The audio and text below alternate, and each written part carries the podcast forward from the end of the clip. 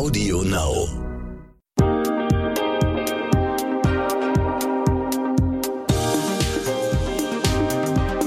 Herzlich willkommen zu einer neuen Folge von What the Finance. Ich bin eure Host Sabrina Markgraf und ich freue mich, dass ihr wieder mit dabei seid. Erinnert ihr euch noch an den Hype um Bitcoin und Ethereum und die vielen Berichte über die Glücklichen, die dank eines frühen Investments über Nacht reich geworden sind? Vielleicht kam euch da auch mal der Gedanke, ach, schade, hätte ich doch damals in Bitcoin investiert, dann wäre ich jetzt finanziell unabhängig. Kirsten, eine Frage an dich. Bist du in Bitcoins oder Kryptowährungen investiert? Nein, klare Antwort nein. Denn ähm, ich habe mir vorgenommen, immer nur dort zu investieren, wo ich es auch wirklich verstanden habe. Wenn ich da mein Geld reinstecke, dann will ich das auch durch und durch verstehen. Und das ist bei Kryptowährungen einfach noch nicht der Fall. Hast du denn investiert in Bitcoins oder Kryptowährungen? Also deine Regel ist genau richtig und ich habe trotzdem gedacht, ich probiere das mal aus, weil ich verstehen möchte, wie es funktioniert. Das heißt, mhm. ich habe tatsächlich einen ganz kleinen Betrag genommen und Kryptowährung gekauft, beziehungsweise einen Bruchteil davon, weil ich verstehen wollte, wie das funktioniert. Und ich habe aber auch im gleichen Atemzug gemerkt, dass es einen unglaublich großen Hype um das Thema gibt. Bitcoin und Co werden auf der anderen Seite aber auch oft mit sehr negativen Begriffen in Verbindung gebracht. Geldwäsche, Energiefresser und dass eben kein Wert dahinter steckt. Manche sagen ja, es ist eine Lösung für ein Problem, das es nicht gibt. Und abgesehen vom Börsenhype und Crash steckt dahinter aber eine Technologie, der eine ganz große Zukunft vorhergesagt wird. Das ist eine Technologie, die das gesamte Finanzsystem und auch andere Bereiche der Wirtschaft transformieren und umwälzen wird alles Zukunft oder vielleicht doch schon in der Anwendung. In dieser Folge möchte ich das Thema sortieren, die Vorwürfe besprechen, was ist dran und am Ende sollt ihr wissen, was ist wirklich wichtig und was ist eben nur ein kurzer Hype. Was wir in dieser Folge allerdings nicht machen können, ist Anglizismen umgehen. Viele Begriffe in der Welt der digitalen Vermögenswerte sind einfach auf Englisch, das heißt es gibt keine Übersetzung. Und ich denke, wir werden es trotzdem verstehen. Ja, äh, wahnsinnig interessant. Mit wem wirst du sprechen? Wer ist deine Gesprächspartnerin oder Expertin? Meine Gesprächspartnerin ist Katharina Gera. Sie ist Co-Gründerin und Geschäftsführerin des Blockchain-Analysehauses Immutable Insight. Und in der Szene ist sie sehr bekannt. Sie wurde mehrfach als Top 40 unter 40 ausgezeichnet. Sie zählt zu den Top 50 Frauen der Tech-Branche. Sie ist selbst Podcasterin. Ihr Podcast heißt Block 52. Und Katharina ist einfach eine der Blockchain-Expertinnen. Und sie hat die unglaubliche Gabe, diese komplexe Technologie anschaulich zu erklären. Und eben auch denen, die keine Tech-Enthusiastinnen sind dann bin ich hier genau richtig. Hört sich auf jeden Fall so an, als wenn Zettel und Stift nicht verkehrt wären, um sich Notizen zu machen. Ich habe beides hier parat liegen. Ich würde sagen, los geht's. Genau, es geht los und ich sage herzlich willkommen, Katharina. Herzlich willkommen, liebe Sabrina, und vielen Dank für dieses so freundliche Intro. Katharina, lass uns einsteigen und mal das kleine Einmaleins der Blockchain und Kryptowährungen erklären. Ich finde dieses Thema unglaublich spannend, aber ganz schwer zu greifen. Ich selbst werfe immer viele Begriffe wild durcheinander, die in diesem Zusammenhang verwendet werden. Also Blockchain, Token, Staking. Kannst du das mal für uns sortieren? Wie hängt das alles miteinander zusammen? Mhm. Ähm, das mache ich gerne und ich würde bewusst beginnen, nicht mit einem technischen Ansatz, sondern ich würde mal versuchen, einfach das zu übersetzen in eine Welt, die heute bekannt ist und wo man dann in etwa weiß, wie man es einzuordnen hat. Klingt perfekt. Fangen wir mal mit der Blockchain an. Warum gibt es die Blockchain überhaupt? Warum hat irgendjemand sich überhaupt jemals die Mühe gemacht, sowas wie die Blockchain erfinden zu wollen? Und die Überlegung war, dass wir mit dem Internet und dem ganzen Thema Digitalisierung viel schon erreicht hatten, aber wir kamen an eine Art toter Punkt, wo man dann doch immer noch mal das PDF irgendwo runterladen musste oder doch irgendwo noch mal was im Original unterschreiben musste oder doch noch mal irgendwo irgendwas machen könnte. Und die, das große Thema war, wie kann man eine digitale Datei nehme ein ganz normales Word-Dokument, ja, ähm, mhm. ein ganz normales Punkt-Doc. Wie kann man das eindeutig machen? Und nur durch die Eindeutigkeit, wenn ich es also nicht beliebig kopieren kann, wenn ich dieses Word-Dokument nicht ganz oft kopieren kann, nur über diese Eindeutigkeit kann eine elektronische Datei, was es am Ende des Tages ist, ja, hm. dann einen eindeutigen Wert auch tragen. Das war eines der großen Ziele, die wir im heutigen Internet nicht haben. Und das andere ist zum Beispiel die Frage, wenn wir heute auf google.de gehen und morgen auf google.de gehen, morgen aber die Seite beispielsweise gehackt wurde und was ganz anderes drauf ist, dann kann ich, außer ich habe mal einen Screenshot gemacht, eigentlich nicht beweisen, dass da gestern aber noch eine ganz andere normale Website war. Also diese ganzen Sicherheitsaspekte, auch wenn wir uns über Cyberrisiken ähm, Gedanken machen, auch die sind mhm. ähm, ein großes Problem des heutigen Internet gewesen, weshalb jemand dann eben sich auf den Weg gemacht hat, das sogenannte dritte Web oder Web 3 ähm, überhaupt gründen zu wollen. Und wir haben mit der Blockchain eigentlich eine Weiterentwicklung des Internets mit mehr Sicherheit und mit eindeutigen elektronischen Dateien, die damit auch überhaupt erst sowas wie Geld oder Wertpapiere auch ermöglichen in digitaler Form. Wofür brauche ich denn noch diese Eindeutigkeit? Weil bei einem Word-Dokument habe ich ja einen Dateiname, den vergebe ich und dann ist der ja auch fest.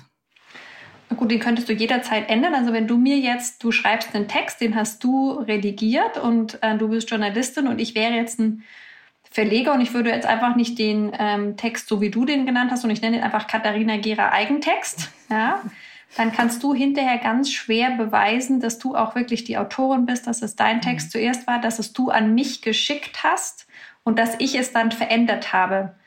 Und insofern ist die Datenkette, die die Blockchain ist, eine wie so ein Logbuch auch, ähm, das eben dokumentiert, wann wer was hatte, wann wer welche Veränderung vorgenommen hat.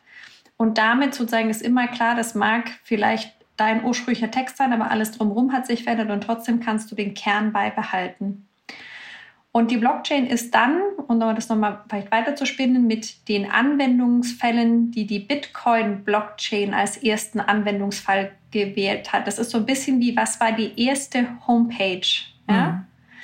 Die Bitcoin-Blockchain Bitcoin als ähm, Anwendung sollte sogenanntes Peer-to-Peer -Peer bezahlen, also Staaten und Banken unabhängig von dir, Sabrina, zu mir, Katharina, ohne dass es einen Dritten dafür braucht und ohne dass wir beide uns vertrauen müssen, Wert zu transferieren.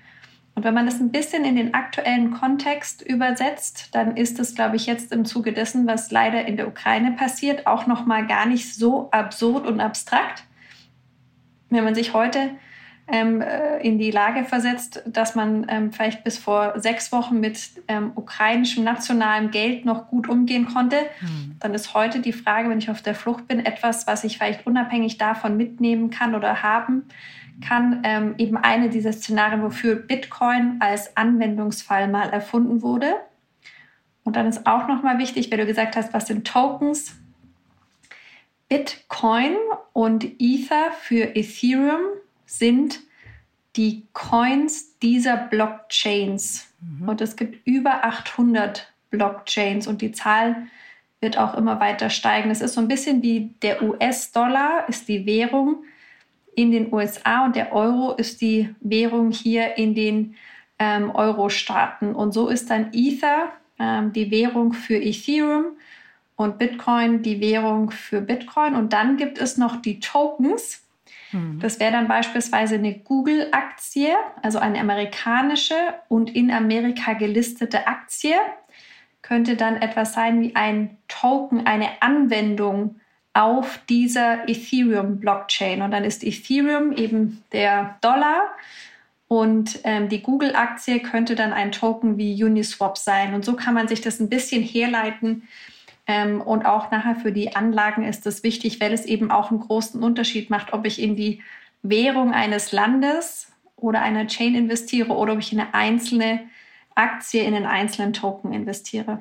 Aber das heißt, ähm, Bitcoin ist nicht gleich Blockchain. Ganz wichtiger Satz, den wiederhole ich daher auch gerne nochmal. Bitcoin ist nicht gleich Blockchain. Bitcoin ist die älteste Blockchain, so ähnlich wie die erste Dampflok. Aber so ähnlich wie ein Dampflok und ein ICE zwar beides Züge sind, ähm, so ähnlich hat sich auch in Bitcoin die technologische Entwicklung seit 2009, seit der, der erste Bitcoin-Block mhm. gemeint wurde, hat sich entsprechend auch weiterentwickelt. Du hast ja gesagt, es gibt ganz viele Blockchains. Könnte ich auch meine eigene kreieren? Ist das so auch ja, wie so ein rechtsfreier Raum, wo da jeder machen kann, was er will? Oder also ich glaube, rechtsfreier Raum wäre nicht der Referenzrahmen, den ich geben würde, aber grundsätzlich können, also du alleine mit dir selber kannst die Dezentralität nicht herstellen. Du könntest natürlich selber mehrere Rechner betreiben, aber grundsätzlich hat die Blockchain auch das Feature, dass mehrere unabhängige Parteien sich in diesem Netzwerk austauschen und Teil dieses Netzwerks sind. Und ob eine Blockchain mhm. erfolgreich ist oder nicht, im Sinne von, wie viele Leute gibt es, die es nutzen, ähm, dann ist auch die große Frage sozusagen, wie viele Teilnehmer hat diese Blockchain. Also so eine Solo-Blockchain ähm, wäre dann halt ähm, schwierig, wenn man sich mal so ein bisschen die Zahlen vor Augen führt. Wir haben heute 180 Millionen aktive Konten oder Wallets bei Ethereum und wir haben mhm. knapp 1,3 Milliarden Transaktionen. Das heißt, das ist so der, ähm, der Standard, der Wettbewerb, den man dann schlagen müsste. Also insofern ähm, gäbe es dann schon einiges zu tun. Also daraus höre ich, dass eine Sabrina Markgraf Blockchain mit mir alleine erst einmal nicht erfolgsversprechend wäre. ähm, alles, was digital ist, kann ja auch gehackt werden, zumindest in meiner Vorstellung. Was passiert denn, wenn da mal Daten gelöscht werden auf der Blockchain? Ist das möglich und kann man diese Daten wiederherstellen? Also wenn, wenn diese Blockchain kaputt geht, gibt es da irgendwo ein Backup, um das wiederherzustellen? Mhm. Eines der ganz klar besseren ähm, Features, wie man so schön sagt, oder Vorteile von einer Blockchain heute im Vergleich zu dem Internet, wie wir sie in den letzten 20 Jahren genutzt haben, ist, dass es Ceteris Paribus ganz wesentlich sicherer ist.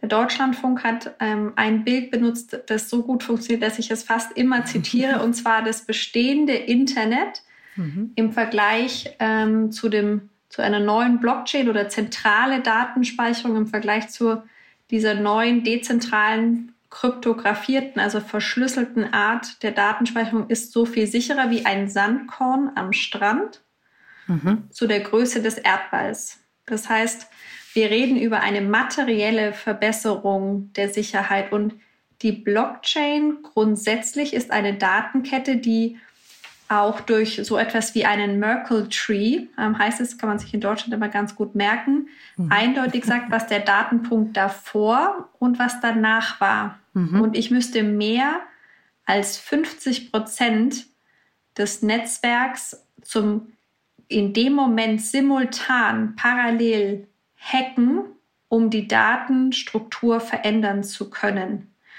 Und das ist eben eine ungleich schwierigere Aufgabe, als heute zu hacken. Und ähm, die Blockchain ist dadurch wesentlich sicherer. Sie geht auch nicht kaputt in dem Sinne. Der Daten, die Datenkette, die bisher besteht, ist immutable. Deswegen heißt auch meine Firma Immutable Insight, mhm. weil diese Unveränderbarkeit der Blockchain ein ganz, ganz wesentlicher Vorteil der Blockchain ist. Und das macht es auch so spannend, weil ich damit eben auch immer weiß, woher ähm, das Asset oder das Geld oder die Aktie, um in dem Bild von vorhin mhm. zu bleiben, kommt. Und ähm, auch entgegen dem, was man sonst immer zu Geldwäsche sagt, das ist vorhin auch im Intro gesagt, macht es die Blockchain auch sauberer. Mhm. Und zu den anderen Themen kommen wir, glaube ich, später auch nochmal. Aber in Summe, ähm, wenn ich heute Online-Banking mache, gehe ich ein größeres Risiko ein, als wenn ich Werte auf der Blockchain habe.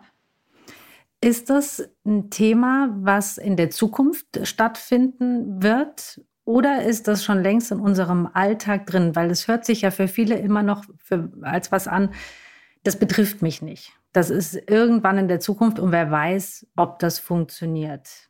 Was sagst du dazu? Ähm, diese Frage habe ich noch bis vor einem guten Monat immer noch mal anders beantwortet, weil ich immer gesagt habe, hm. irgendwann wird es ein Event geben, indem die Welt versteht, warum Dezentralität in einer digitalen Welt die bessere Antwort ist als unsere zentralen Systeme. Und Krieg auf der einen Seite, den wir uns, glaube ich, alle in dem Ausmaß im Jahr 2022 nicht mehr hätten vorstellen können. Absolut, ja.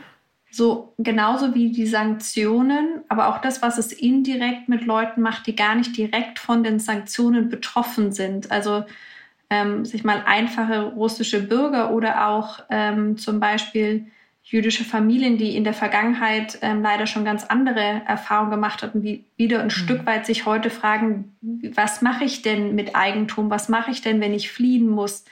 Was mache ich denn, wenn ich in fünf Jahren in einer anderen geopolitischen Situation vermeintlich nicht mehr auf der Seite der Guten bin, sondern mhm. auf der anderen Seite?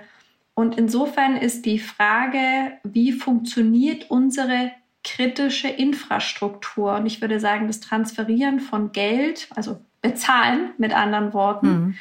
und wie ich mein Eigentum schütze, das ist genauso kritische Infrastruktur, wie ob ich ähm, Strom bekomme oder ob ich Wasser bekomme. Und diese Art der, der Frage, welches System nutzen wir und verstehen wir, warum wir es nutzen oder welche Alternativen mhm. haben wir dazu, das ist eine Frage, ich glaube, die ist in, originär in, in jedem unserem Interesse. Auf der anderen Seite wird es so sein, dass viele Kundinnen viele Anlegerinnen gar nicht damit konfrontiert sind, weil es hinter der Benutzeroberfläche ist. Hm. Und insofern ähm, genauso wenig wie heute viele nicht wissen, wie die Homepage im Online-Banking ähm, programmiert ist und was dann im Mid-Office ja und im Backoffice. Aber genau das ist der Punkt. Irgendwann mal ähm, habe ich den hm. großen Vorteil, dass das, was ich dort mache, sicherer ist. Aber für mich als Nutzerin wird es sich gar nicht groß verändern. Und das ist so ein bisschen eben ähm, auch das Thema auch mit dem Smartphone, ob das App auf dem Smartphone über das alte, in Anführungsstrichen, Internet läuft oder über eine Blockchain-Anwendung. Das App, das ich auf dem Smartphone benutze, das wird gleich bleiben. Hm. Okay, ich, ich glaube, also zumindest ich habe jetzt so ein bisschen besseres Bild davon, wie das zusammenhängt und wo eben das auch im Alltag angewendet wird. Es ist wichtig in der Krise, höre ich raus, aber ist es dann auch für den Alltag jetzt schon ähm, in der Benutzung? Also wo kommt jemand wie ich damit vielleicht auch jetzt schon in Berührung? Ähm, ich beschreibe das gerne als ähm, einen Vier-Stufen-Prozess und ich würde den Begriff, den oder die Überschrift, die mich dem gebe, ist so ähnlich wie Digitalisierung der Überbegriff für, wie kommt das Internet in unser Leben wahr. Mhm. So würde ich hier gerne die Überschrift geben, wie kommt die Tokenisierung, die die Blockchain nutzt, in unser Leben.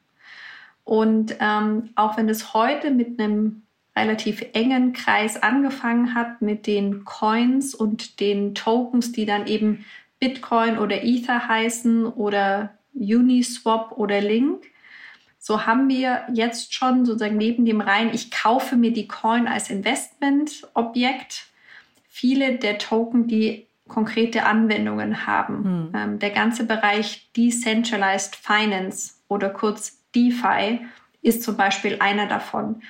Und im Prinzip kann ich heute auf der Blockchain schon genauso Geld leihen wie bei einer Bank. Ich kann ähm, Absicherungsstrategien, also Hedging machen. Hm. Ich kann ähm, Liquiditätsbereitstellung machen und dafür Zinsen bekommen. Ich kann Staking, hattest du noch ähm, vorhin mhm. angesprochen, das müssen wir, glaube ich, nochmal separat ja. gleich erklären.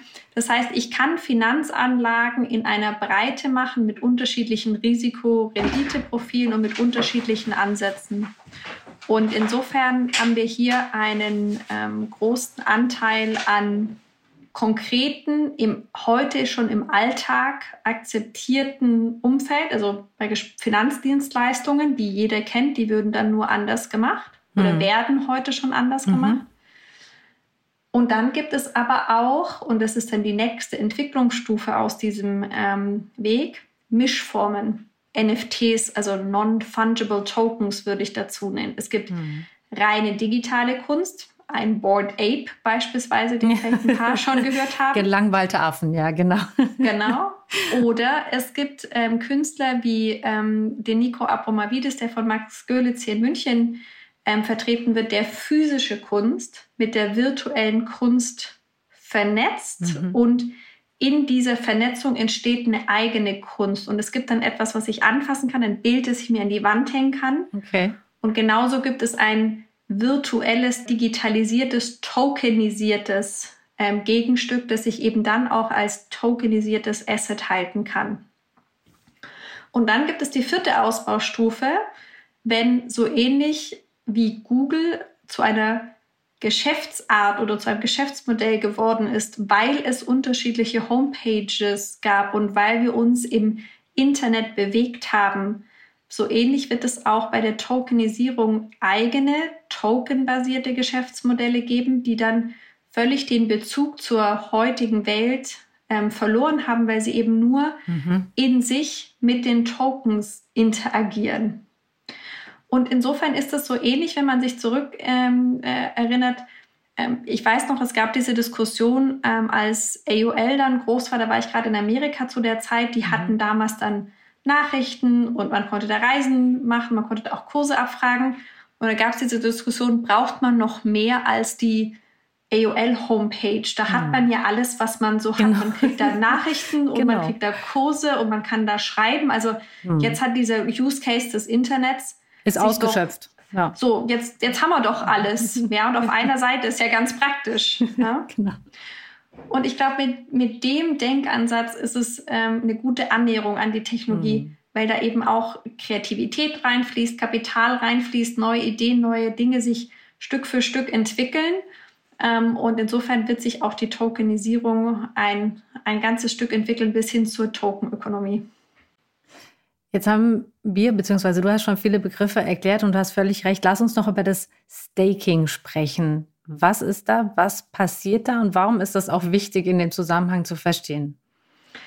Genau, also ähm, die Blockchain hat eine ähm, Kernfrage, nämlich wie einigen sich all diese unabhängigen Netzwerkteilnehmer, über die wir vorhin auch schon gesprochen haben, darauf, dass die neue Kette oder der neue Block an der Kette an die Kette gehört, der sogenannte Konsensusmechanismus. Also einfach nur, mhm. wie finden wir eine Einigung über was kommt jetzt an die Kette.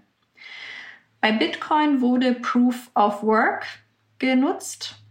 Ähm, und dann ist das Produzieren von Bitcoin wird Mining genannt. Und dazu gibt es, gab es viel in der Presse, weil es eben ein Stück weit zwei ähm, Inputfaktoren hat, Energie und Internetverbindung. Die brauche ich praktisch mhm. unterteilsam, aber die Frage nach dem Strom, der dann reinläuft, um diese Rechenaufgaben mit den Servern zu lösen, das ist so ein bisschen eben die große Frage, ähm, ist es nachhaltig oder nicht? Die Frage möchte ich heute gar nicht beantworten, aber das erklärt Proof of Work. Also fürs mhm. Mining brauche ja. ich Rechenkapazität und Energie.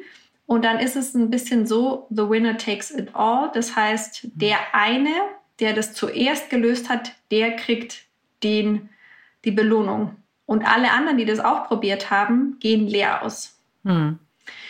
Und ähm, aufgrund dieses ähm, Energieverbrauchs gab es ähm, und auch praktisch einfach diesem, diesem ganzen Ansatz, der, der so viele Enttäuschte, sage ich mal, zurücklässt, hm. gäbe es eine Weiterentwicklung hin zu Proof of Stake. Also ich beweise nicht meine Arbeit, Proof of Work, sondern ich beweise, dass ich bereit bin, mit dem Netzwerk ins Risiko zu gehen. Also einen Teil von mir, ein Pfand von mir, ein Stake von mir, verlocke ich sozusagen ins Netzwerk ein und mhm. bin auch bereit, das dort zu lassen, damit die Sicherheit dieses Netzwerks und die neueren Blocks bestätigt werden können. Ja? Und dann kriege ich dafür in der Höhe meines Anteils, meines Stakes, einen Teil der Nutzungsentgelte für die Blockchain wieder. Wenn wir uns das mal übersetzen wollen, ähm, ist es so ähnlich wie wenn ich mich in Autobahnnetzwerke einkaufe. Also ich kann in Polen oder in ähm, Österreich oder in der Schweiz investieren ins Autobahnnetz und dann kriege ich ähm, so viel, wie ich eben investiert habe, meinen Anteil der Mautgebühren, die auf diesen Autobahnen anfällt, wenn dann LKWs und Autos und so weiter drauf fahren, zurück. Und so ähnlich ist das im Staking auch. Das ist also eine völlig nicht spekulative, eher mit einem Infrastrukturinvestment vergleichbare Möglichkeit, Dividenden oder Cashflows mhm. ähm, in ja. dieser Blockchain-Welt zu generieren. Und der Clou ist, Proof of Stake im Vergleich zu Proof of Work braucht 99,9 Prozent weniger Energie. Viele mhm. dieser Proof of Stake Blockchains sind heute als Gesamtnetzwerk schon CO2-neutral. Und auch im Vergleich zu bestehenden Banken, Asset Managern, Versicherungen etc. sind wir dann deutlich weniger energieintensiv als die bestehende Industrie. Und ich glaube, das ist ein, eine ganz wichtige Erkenntnis, warum ich da auch so besonders ähm, oder einer der Teile, der mich so sehr begeistert ist, wir können systematisch strukturiert aus der ganzen Prozesskette in unserem Finanzwesen über die Blockchain-Technologie Energie einsparen und damit direkt auch CO2 einsparen. Und nicht nur ist es dann deutlich energieärmer, sondern es ist auch noch sicherer. Und das sind die beiden Kernfunktionen, warum ich auch glaube, dass ähm, keines der etablierten Häuser, aber vor allem auch nicht die Kundinnen und Institutionen darauf verzichten wollen werden, weil die Cyberrisiken nehmen zu, die, äh, das Bewusstsein rund um Energieverbrauch und CO2-Emissionen nimmt zu. Und wir haben hier eine etablierte Lösung, die man nutzen kann, die es jetzt auch schon über ähm, ja, ein Jahrzehnt gibt. Hm. Und ähm, andere Staaten wie China beispielsweise haben das als Infrastruktur auch ähm, schon ähm, ja, seit über zehn Jahren für sich erkannt und sind auch jetzt mit großen Infrastrukturprojekten wie dem digitalen E1 schon live. Also insofern äh, glaube ich, ist das etwas, was wir uns ähm, alle sozusagen schnell angucken müssen, weil das kommt auch schneller, glaube ich, als wir denken. Damit sind wir eigentlich schon beim, bei den Kritikpunkten und du hast ja eigentlich den ersten schon beantwortet. Ein Kritikpunkt ist ja immer, dass ähm, diese Kryptowährungen und die Blockchain Energiefresser sind und sie können nicht in Einklang mit dem Thema Nachhaltigkeit gebracht werden aus dem, was du gesagt hast, ziehe ich den Schluss, dass das vor ein paar Jahren stimmte, ja, aber jetzt nicht mehr.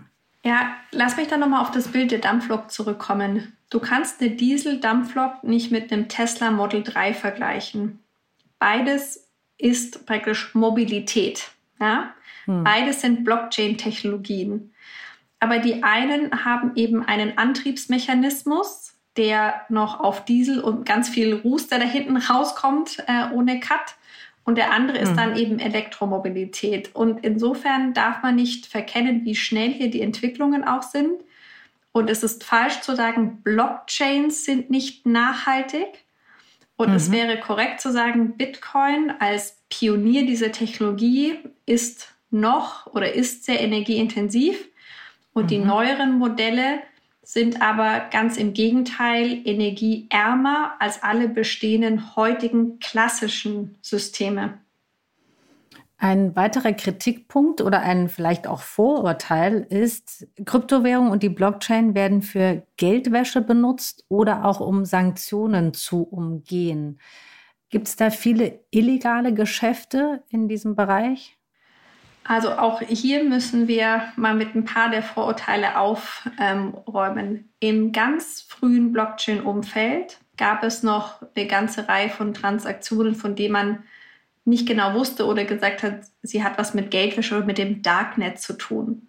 Mhm. Ähm, heute ist es so, dass ähm, Anbieter wie Chainalysis oder Elliptic oder wir hier in Deutschland in Echtzeit die Geldwäsche- und Betrugsmuster sozusagen abprüfen und ähm, Chainalysis hat jetzt gerade in dem letzten Report auch wieder zitiert, dass eigentlich deutlich unter ein Prozent der Transaktionen heute überhaupt noch Red Flags im Sinne von Geldwäsche sind, zumindest für das Jahr mhm. 2021. Das heißt, im Vergleich zu den bekannten sogenannten ähm, Suspicious Transaction Reports, also ähm, Geldwäsche-Verdachtsmeldungen, im mhm. traditionellen Bankensystem ist das deutlich weniger. Die Aufklärungsquote ist auch deutlich höher, weil es auf gut Deutsch ehrlich gesagt die dümmste Idee ist, auf der Geldwäsche, äh, auf der Blockchain Geld zu waschen, weil du bist auf immer dokumentiert, man kann mhm. dich immer nachvollziehen. Und ähm, insofern ist es so ähnlich, muss man leider sagen, wie das Internet mit ähm, Adult Entertainment mal groß geworden ist, hat ähm, okay. auch die Blockchain am Anfang noch mit den Themen zu kämpfen. Zum Thema Sanktionsumgehung, ähm, da ist jetzt in den letzten vier Wochen viel passiert. Insofern mhm. haben wir sicherlich eine neue Faktenlage, die es so vor vier Wochen auch noch nicht gab. Ähm, ich halte die folgenden beiden Aussagen für falsch. Man umgeht mit Kryptosanktionen oder man umgeht mit ähm, Kryptosanktionen nicht. In der Absolutheit kann man das nicht sagen. Was wir mhm. machen, was wir jetzt auch ähm, frisch sozusagen deswegen an den Markt gebracht haben, ist so eine Art Corona-Schnelltest für Sanktionsumgehung. Man muss das im Einzelfall prüfen. Mhm. Weil Not macht erfinderisch. Es gibt natürlich viele, die akut davon jetzt betroffen sind, one way or the other, entweder Geld nach Russland oder Geld aus Russland raus zu transferieren oder irgendwelche Assets an anderen Orten dieser Welt zu liquidieren oder zu kaufen. Mhm. Und insofern kann man das nur im Einzelfall beantworten. Man kann es aber ähm, gut analytisch abklären. Das ist ja wieder der große Vorteil der Blockchain. Und im Zweifelsfall muss man dann eben mal den Test machen und eine Transaktion eingeben und gucken, was rauskommt. Aber ganz klar ist, das, was hier mit SWIFT passiert ist, was mit den Sanktionen passiert mhm. ist, mit dem Krieg passiert ist, ist aus meiner Sicht ein Katalysator für das ganze Thema Blockchain und Tokenökonomie. Mhm. Und wir sehen das auch bei den unseren Anfragen. Das hat den Mittelstand und Familienunternehmen und wie gesagt ähm, verschiedene Glaubensrichtungen so sehr auch erschüttert oder überrascht, dass das Thema Dezentralität und wie kann ich ähm, eben hier ein Stück weit äh, bankenunabhängiger oder auch äh, SWIFT-unabhängiger agieren und handlungsfähig mhm. bleiben. Ähm, es hat ja einen großen ähm, Veränderung gegeben. Insofern, ob Sanktionen damit umgehen, umgangen werden oder nicht, ähm, muss man im Einzelfall prüfen. Viele Innovationen und die Blockchain ist ja auf jeden Fall eine, wurden anfangs unterschätzt. Das Potenzial wurde von vielen klein geredet, weil bestehende Strukturen ja dadurch aufgebrochen werden. Du hast ja ganz viele Beispiele genannt, viele Anwendungsbeispiele, in die die Blockchain eingreift und dadurch auch diese Prozesse verändert. Was willst du denen mitgeben, die sagen, die Blockchain-Technologie, das betrifft mich nicht, dieser Kelch wird an mir vorbeigehen? Es gibt immer noch Leute heute, die das Internet auch nicht benutzen. Ja? Also es wird ja niemand gezwungen, weder Smartphone zu nutzen, noch Handy zu mhm. nutzen, noch das Internet zu nutzen. Ich glaube, die letzten 25 Jahre im Besonderen, aber im Grunde auch schon die Zeit seit der Industrialisierung in diesen berühmt-berüchtigten Entwicklungszyklen zeigt, dass wir immer ähnliche Verhaltensmuster haben. Ja, es gibt ein paar frühe, die es mal ausprobieren, auch aus Neugierde. Dann gibt es so, mhm. so die erste Runde, die dann schon mal mit dem Siemens Kasten mit der Tasche um den Hals kommt. Und dann gibt es manche, die haben schon einen Blackberry. Und irgendwann mhm. ähm, hat, hatte selbst meine Mutter ein Smartphone. Ich glaube, dass die Frage dieser Adoptionszyklen oft natürlich auch mit Sozialisierung zusammenhängt, oft auch mit Demografie. Ich glaube, es ist ähm, kein Zufall, dass wir in Südostasien mit einem jüngeren Demografie-Set, sage ich mal, oder mit einfach jüngeren Bevölkerungsgruppen schon deutlich schnellere Adoptionsraten sehen. Mhm. Und ähm, ich sage gerne, wir benutzen in spätestens ähm, zehn Jahren, aber wahrscheinlich schon in fünf Jahren mehr Tokens als E-Mails heute. Mhm. Und insofern glaube ich, ähm, wenn die Vorteile erstmal erkannt werden, dann geht es dann auch schnell. Also ich, ich weiß noch die große Diskussion, ich war 2007, habe ich in London gelebt, als das iPhone rauskam. Dann war man so, was sollte man da machen können? Und da konnte man noch nicht wirklich streamen und es war alles ja. noch irgendwie ein bisschen langsam und die Datenverfügbarkeit war noch schlecht und Google Maps hat noch geruckelt. Ja, und ich glaube, jetzt heute in äh, 2022 ist die, ist die Frage, ob wir Smartphones benutzen, sie eher die Frage, wann benutzen wir sie nicht und sind wir eigentlich alle latent süchtig? Also ich bin ja. da zumindest jemand, der die Hand hebt, ja. also da ein bisschen rauszoomen, würde ich sagen. Mm. Als Abschlussfrage würde ich dir gerne folgende stellen. Wenn du dir eine Blockchain-Anwendung für deinen Alltag wünschen dürftest, welche wäre das? Eine? Oh. Ähm also zurzeit ähm, finde ich das ganze Thema Online-Banking mit dem Zwei-Faktor-Authentifizierung, so wie es jetzt aktuell ist, einfach wahnsinnig nervig, weil ich auch praktisch alles online mache. Da wäre mir ein gesichertes ja, Wallet, ähm, wo ich einfach direkt überweisen äh, kann und ähm, sozusagen selber meine Sicherheitsfeatures in der Infrastruktur habe. deutlich ähm, lieber. Aber normalerweise sage ich auch ganz viel, was im Industrie 4.0 möglich ist. Also auch zum Beispiel ein Auto, das sich selber lädt, wenn ich an die E-Ladesäule fahre. Mhm. Da ich schon voll elektrisch bin, fände ich das auch gut, weil da sozusagen immer Karte vorhalten oder sonst noch irgendwas äh, in der Richtung äh, nervt auch ziemlich. Insofern freue ich mich da auf viele dieser Maschinen zu Mensch oder Maschine zu Maschine Anwendungen, die die Blockchain dann auch ermöglicht.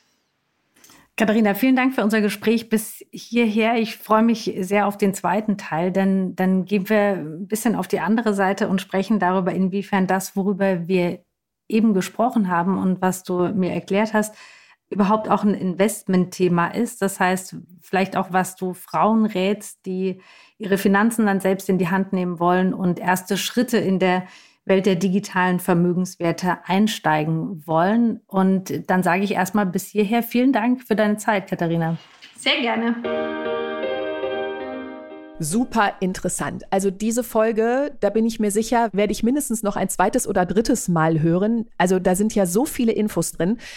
Kurz zusammengefasst, was ich gelernt habe, Blockchain ist eine Weiterentwicklung des Internets mit mehr Sicherheit und eindeutigen elektronischen Dateien, die Wertpapiere in digitaler Form möglich machen. Und Bitcoin ist quasi deren erste Homepage gewesen. Also ich denke, ich habe es einigermaßen verstanden.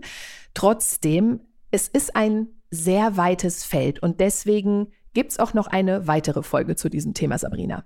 Ganz genau. Wir wollten ja in dieser Folge zum einen erstmal die Technologie erklären, also das Einmaleins der Kryptowährungen und der Blockchain, damit wir in der nächsten Folge darüber sprechen können, ist das denn auch ein Anlagethema?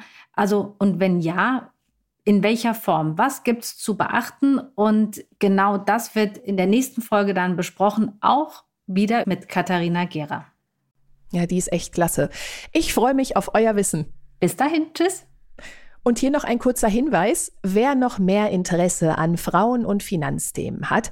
Die Brigitte hat ein Spezialheft dazu rausgebracht. Da könnt ihr genau die Infos nachlesen, die ihr auch hier bei uns im Podcast bekommt. Das Brigitte Spezial Finanzen findet ihr im Netz unter brigitte.de slash finance und den Link findet ihr auch in unseren Shownotes zur Folge.